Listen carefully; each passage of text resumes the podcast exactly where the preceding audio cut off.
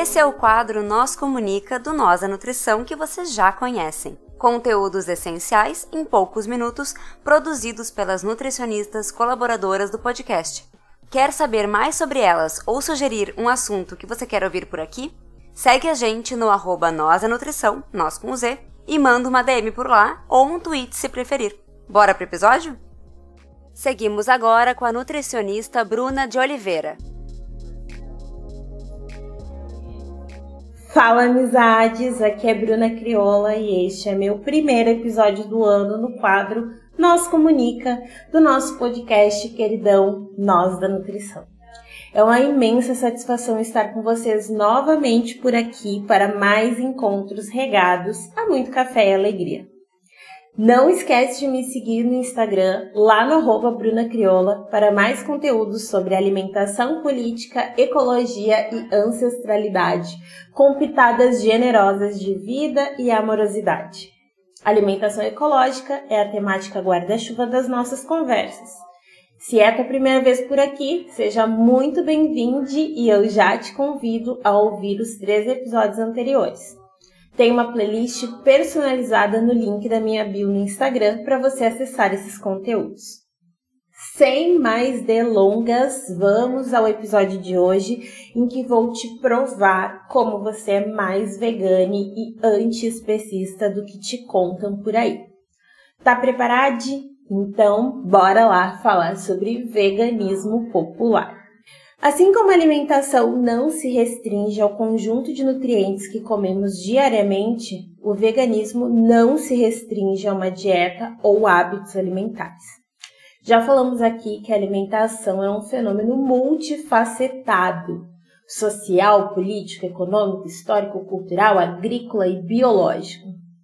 Um complexo sistema formado por etapas, atores e territórios que contemplam diferentes espaços sociais alimentares. A lógica de compreensão é a mesma para pensar antiespecismo e veganismo. Indo além, para conseguirmos entender o que é veganismo popular, precisamos ter essa noção holística e integrada dos fenômenos e processos articulados para manutenção da vida da humanidade no mundo. Veganismo é um movimento que surge na Europa na década de 40 como uma denúncia à crueldade existente nas linhas de produção de carne e alimentos de origem animal. Inicialmente, coloca-se como uma filosofia de vida, pensando na saúde e bem-estar dos seres humanos por meio de uma alimentação sem uso de animais, considerando também a mitigação da crueldade animal. Estes foram aspectos que motivaram Donald Watson, lá na Inglaterra, a desenvolver o veganismo. Um pouco de história é importante, porque o veganismo entra no Brasil a partir de pessoas que tiveram contato com esse tema, seja pelo acesso aos conteúdos na língua inglesa, seja por aproximação pessoal em experiências internacionais. E a gente sabe que esse tipo de acesso é ainda restrito a um número pequeno de pessoas. Logo, a primeira impressão do veganismo no país é de que essa é uma filosofia recortada pelo poder aquisitivo de alguém. Criou-se um mito de que veganismo é apenas para pessoas ricas, elites, com condições materiais de manter uma dieta vegetariana estrita. Existem muitos mitos que cercam a noção de veganismo e hoje eu quero poder desmistificar alguns deles com vocês. O primeiro é este: o veganismo não é apenas para pessoas ricas. Você não precisa ter muito dinheiro para ser vegano. Você precisa ter ferramentas para construir um repertório alimentar que não dependa de fontes nutricionais vindos de animais.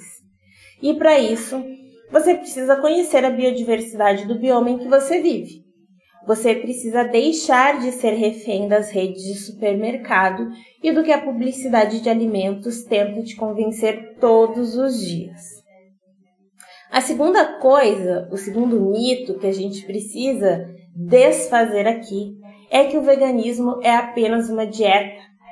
E aí eu trago o, a definição proposta pela primeira sociedade vegana, que diz que veganismo é uma filosofia e uma forma de viver que busca excluir, na medida do possível e praticável, todas as formas de exploração dos animais e crueldade para com estes, seja para alimentação, vestuário ou qualquer outro propósito. Já na primeira definição, promovida por essa instituição lá em 1944, o veganismo rompe as fronteiras associadas somente à alimentação. O ser humano é um animal que explora outros animais para sua manutenção na vida do planeta. Utilizamos outras espécies de animais em todas as dimensões da nossa vida. Testes farmacêuticos ou da indústria da beleza ou de produtos de higiene e limpeza na confecção de roupas, acessórios e sapatos, na elaboração de medicamentos, vacinas, dentre tantos outros exemplos que eu poderia dar aqui. É muito importante que a gente se dê conta que o veganismo é retirar todos os animais de todas as dimensões da nossa vida e que podemos começar nossa caminhada de tornarmos-nos veganos por qualquer área da vida, não somente pela alimentação. O terceiro mito que eu quero trazer aqui é que veganismo não é apenas uma filosofia. Assim como outros movimentos sociais, o veganismo tem muitas vertentes. Dentre elas, eu destaco o veganismo popular como a estratégia que eu considero a melhor do ponto de vista social, cultural e inclusivo para pensarmos numa ação política de transformação da sociedade. Assim como Chico Mendes disse que ecologia sem luta de classes é jardinagem, eu parafraseio esse ambientalista brasileiro amazônico que inclusive precisa ser tema de um outro episódio, e afirmo que veganismo sem luta de classes é apenas um nicho de mercado. Não dá para desconsiderar o capitalismo como um sistema político-econômico que deu vazão para uma intensa exploração do planeta como um todo. Essa expropriação sem precedentes que se retroalimenta de inúmeras formas o especismo, que significa estabelecer uma ideia de que a nossa espécie é melhor ou mais evoluída do que outras e que isso poderia autorizar que façamos o que bem entendermos com os demais seres vivos e o próprio planeta, é fundamentalmente uma condição posta dentro do capitalismo. O que, que eu quero dizer com isso? Que veganismo é um movimento político que tem o antiespecismo ou seja, a não hierarquia entre espécies, como base para suas ações, que necessariamente precisam ser coletivas, articuladas e propagadas numa dimensão sistêmica e não restrita a ações ou posicionamentos pessoais. E resgatando aquela primeira definição, dentro do possível e praticável, é algo que a gente precisa muito fazer uma crítica, porque o veganismo popular ele se propõe a ser uma ferramenta de transformação social. Então a gente precisa ir além do possível e do praticável, porque as regras que estão postas dentro deste sistema político-econômico para o uso e convivência com a natureza e os demais seres vivos não é praticável. Não é possível que a gente aceite todas essas formas de exploração de outros seres vivos para a manutenção do conforto e da vida dos seres humanos na Terra. Então, sim, a gente precisa de um esforço, um esforço coletivo, um esforço sistêmico para transpor, para ultrapassar, para avançar essa forma de sociabilidade humana especista. Nós não somos melhores do que outras espécies. A interdependência é um princípio da ecologia que precisa estar no nosso horizonte quando pensamos numa sociedade em que Não queremos exploração animal de qualquer espécie, sejam seres humanos ou não humanos. É por isso que a luta de classes também se faz presente nessa arena de disputa. O capitalismo também se apropria das pautas veganas, criando novos produtos para serem comercializados e seguir girando a roda viva e mortífera do consumo. Sem a noção política do veganismo e sem a perspectiva popular do veganismo, a gente apenas fortalece mais um nicho de mercado para tão caros e conhecidos produtos vegan. Bem, e por que que eu digo que você é mais vegane do que pensa?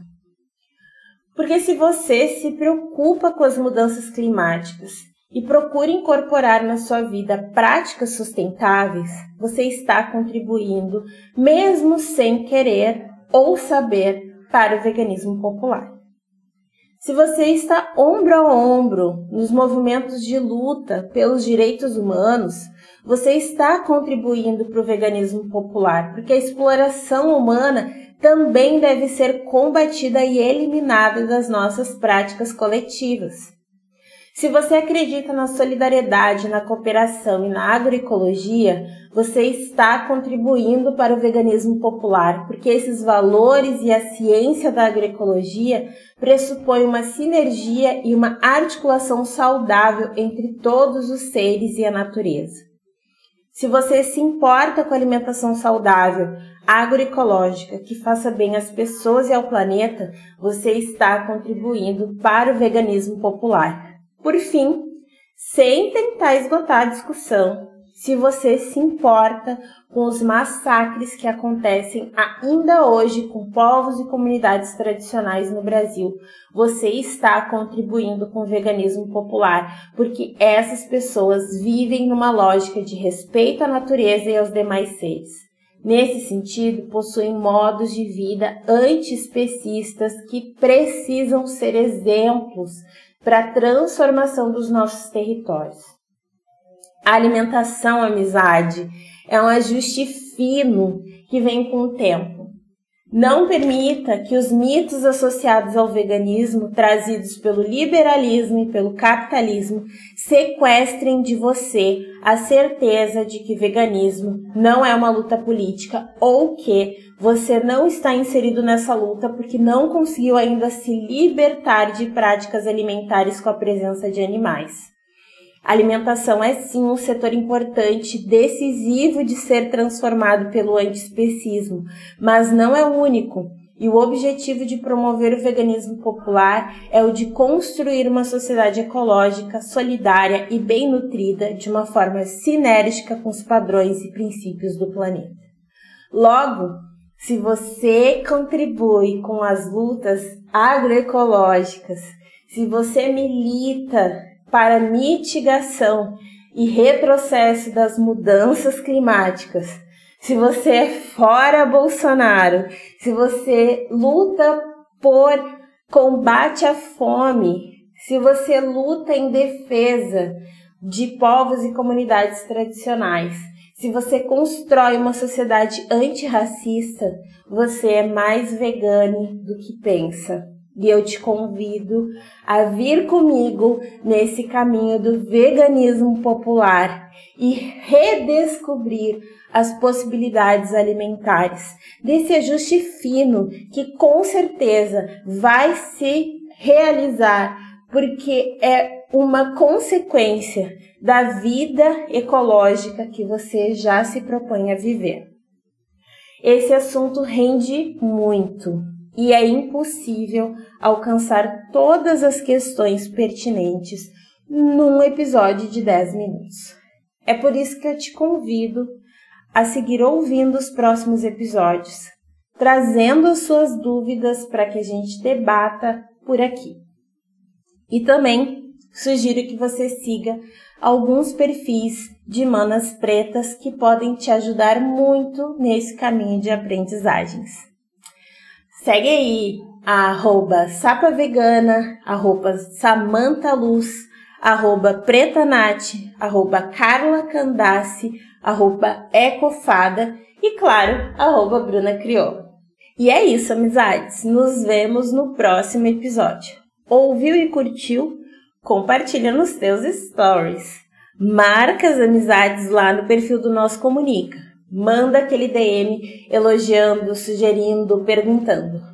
Bora que esse caminho ecológico é uma cachaça e não tem volta. Seguimos. É isso aí, pessoal. Vocês ficaram com mais um Nós Comunica. Se vocês querem entrar em contato conosco, vocês nos encontram em todas as redes sociais por arroba nós da nutrição, nós com Z, ou vocês podem mandar um e-mail para contato arroba Vocês podem falar conosco ou falar com as Nutris colaboradoras que estão produzindo esse conteúdo sensacional. Entre em contato conosco. Vamos lá. Abraço. Tchau, tchau.